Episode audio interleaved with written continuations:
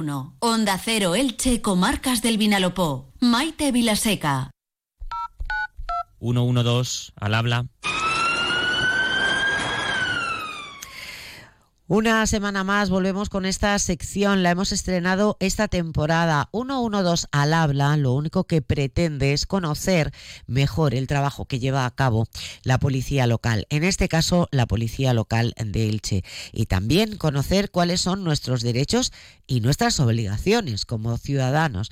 Convivimos en, en un mismo territorio y es la casa de todos, con lo cual la tenemos que cuidar. Precisamente de cómo contribuir a cuidar nuestra casa, nuestra ciudad, es de lo que vamos a hablar esta semana con eh, la portavoz e inspectora de comunicación de la Policía Local de Ilche, María José Aranda, quien ya saludamos. María José, bienvenida, buenas tardes.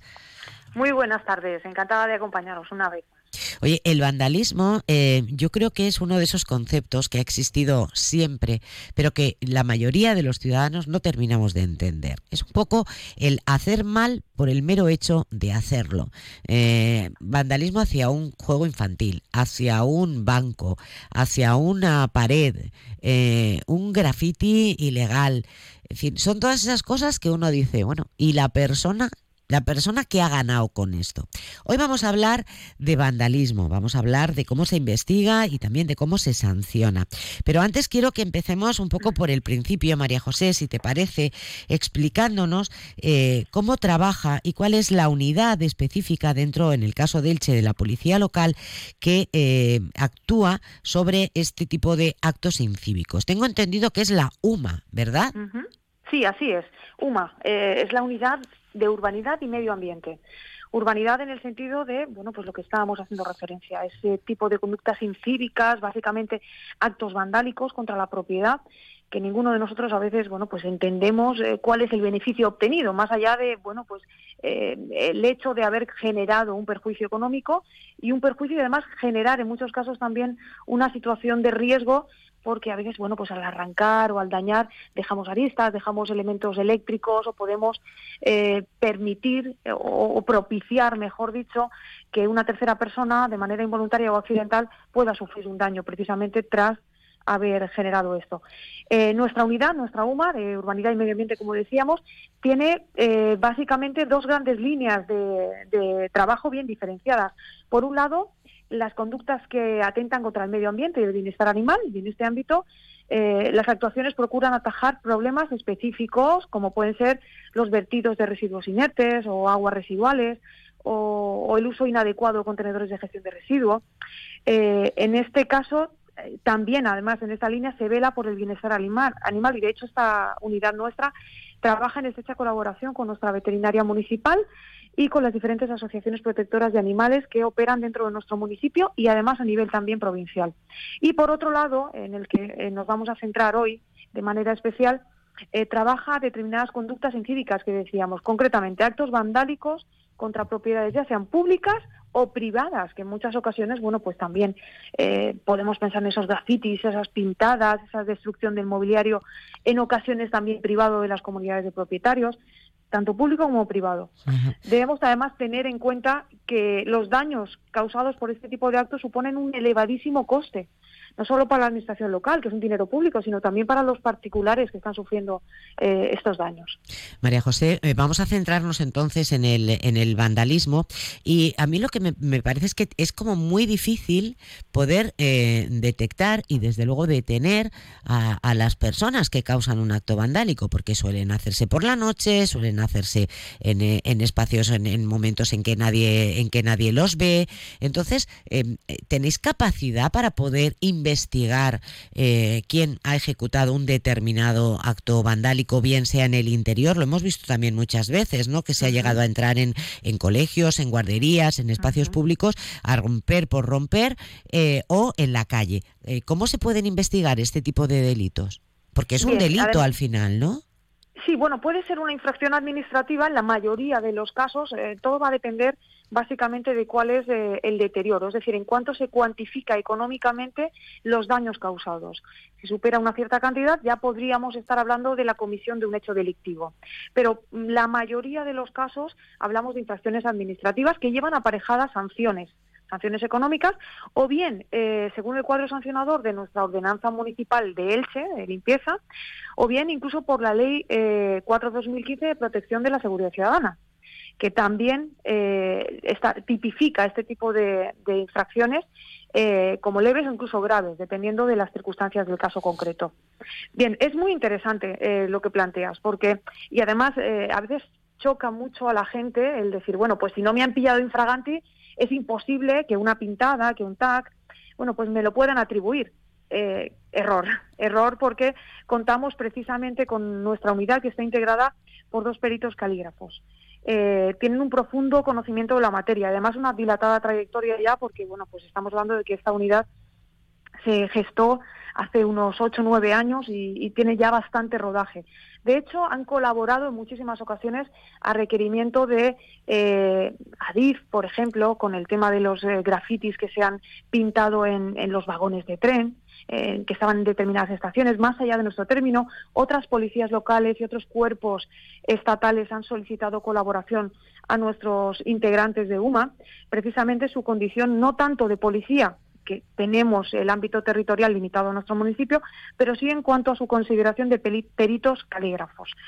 Y gracias a esta formación pueden, pues desde una muestra indubitada, y ahora explicaremos en qué consiste esto, localizar al responsable y atribuirle la autoría de otras pintadas o grafitis, que no estamos hablando únicamente bueno, pues de escritura, con sus sesgos y demás, que son más fáciles de visualizar, sino de pintadas o grafitis realizados por una persona, incluso sin necesidad de haber sido sorprendido infraganti, que eso es lo que sorprende muchísimo.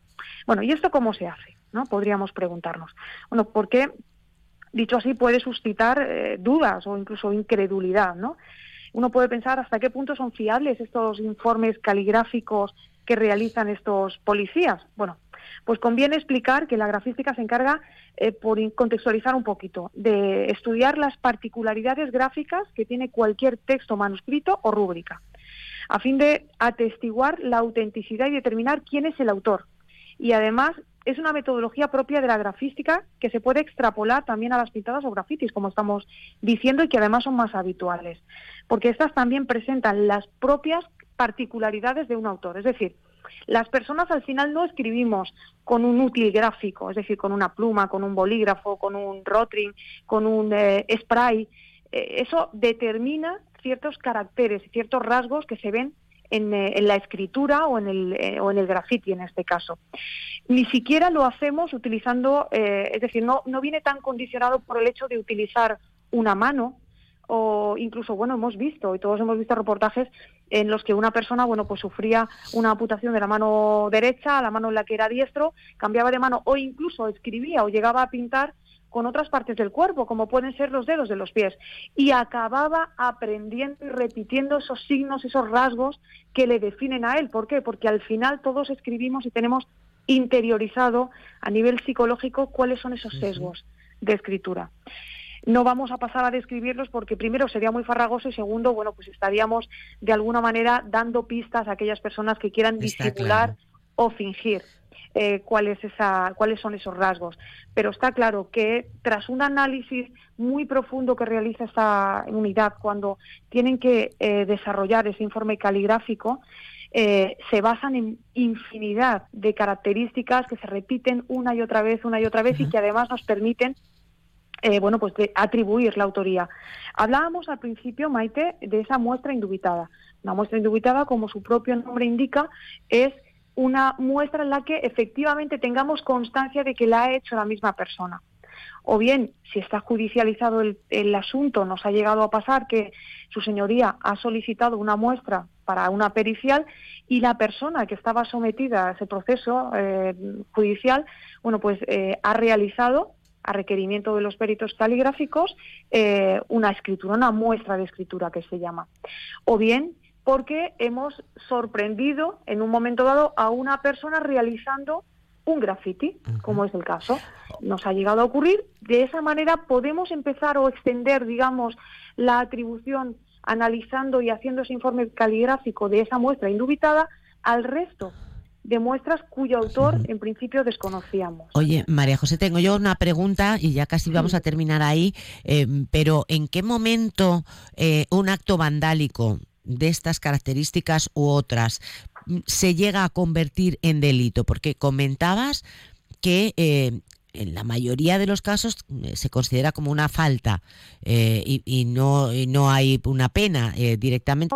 son infracciones administrativas, es decir, o bien conforme a la ordenanza municipal de nuestra ciudad de, limpieza, o bien conforme a la ley de protección de la seguridad ciudadana. Va a depender de las circunstancias del caso y de bueno pues los efectos y detalles del momento del deslucimiento que se está provocando y demás. ¿Cuándo pasa a considerarse el delito de daños perdón, del Código Penal. Bien, eh, cuando generamos unos daños, no solamente unas pintadas, en las pintadas, bueno, pues normalmente no se provoca un daño físico, porque en la mayoría de los casos se puede realizar un tratamiento de limpieza para recuperar, digamos, o bien la fachada o bien el elemento que ha sufrido la pintada. Pero sí que es cierto, bueno, pues que pueden sufrir golpes, eh, deterioro, que sí que va más allá.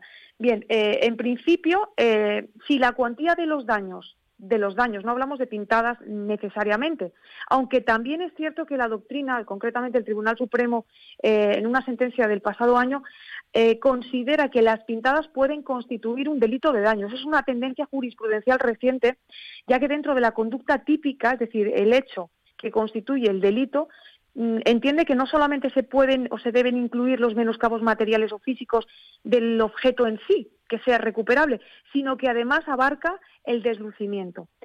Eh, concretamente, el Código Penal, lo que es el tipo penal, más allá de la jurisprudencia, dice que si la cuantía del daño excede de 400, 400 eh, euros, estamos hablando de una pena eh, que llevaría aparejada de multa de uno a tres meses.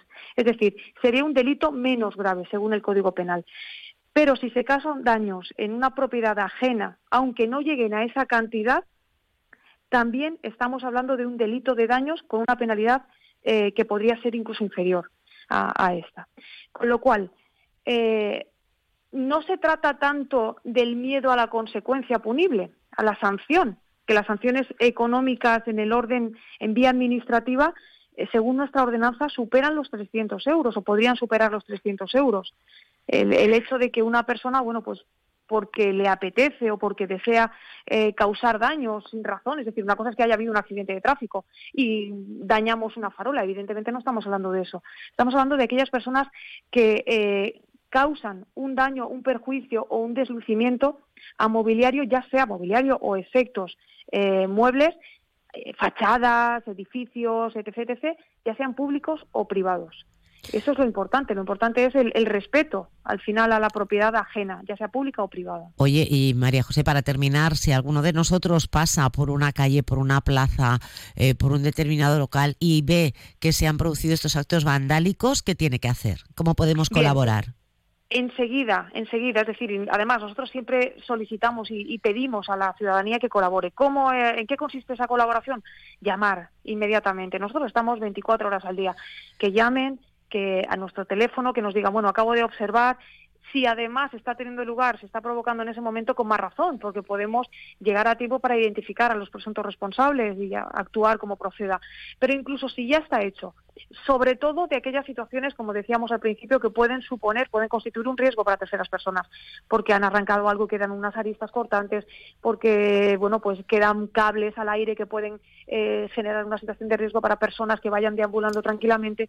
Llamar, comunicarlos. ¿Qué hacemos desde la Policía Local de Elche? Enseguida activar al retén de guardia eh, del departamento municipal que sea competente para de alguna manera bueno pues poder poner por nuestra parte las medidas oportunas para evitar que ese riesgo se materialice en una en una en un daño a, otras personas básicamente. Pues ya lo saben llamar llamar al 112 o llamar directamente al teléfono de la policía local de Elche lo recuerdo 96 6 65 80 92 para denunciar bueno pues cualquier desperfecto producto de un acto vandálico que encontremos en la calle o por supuesto si vemos a las personas que directamente lo están realizando. Y recordar de momento un acto vandálico en un momento dado puede convertirse y tipificarse como un delito directamente por el Código Penal y no solo como eh, una sanción administrativa. María José, muchísimas gracias. Enhorabuena a los compañeros de la UMA, la Unidad de Urbanismo y Medio Ambiente de la Policía Local de Elche, y hasta la próxima semana. Nos vemos. Muchísimas gracias a vosotros. 112 al habla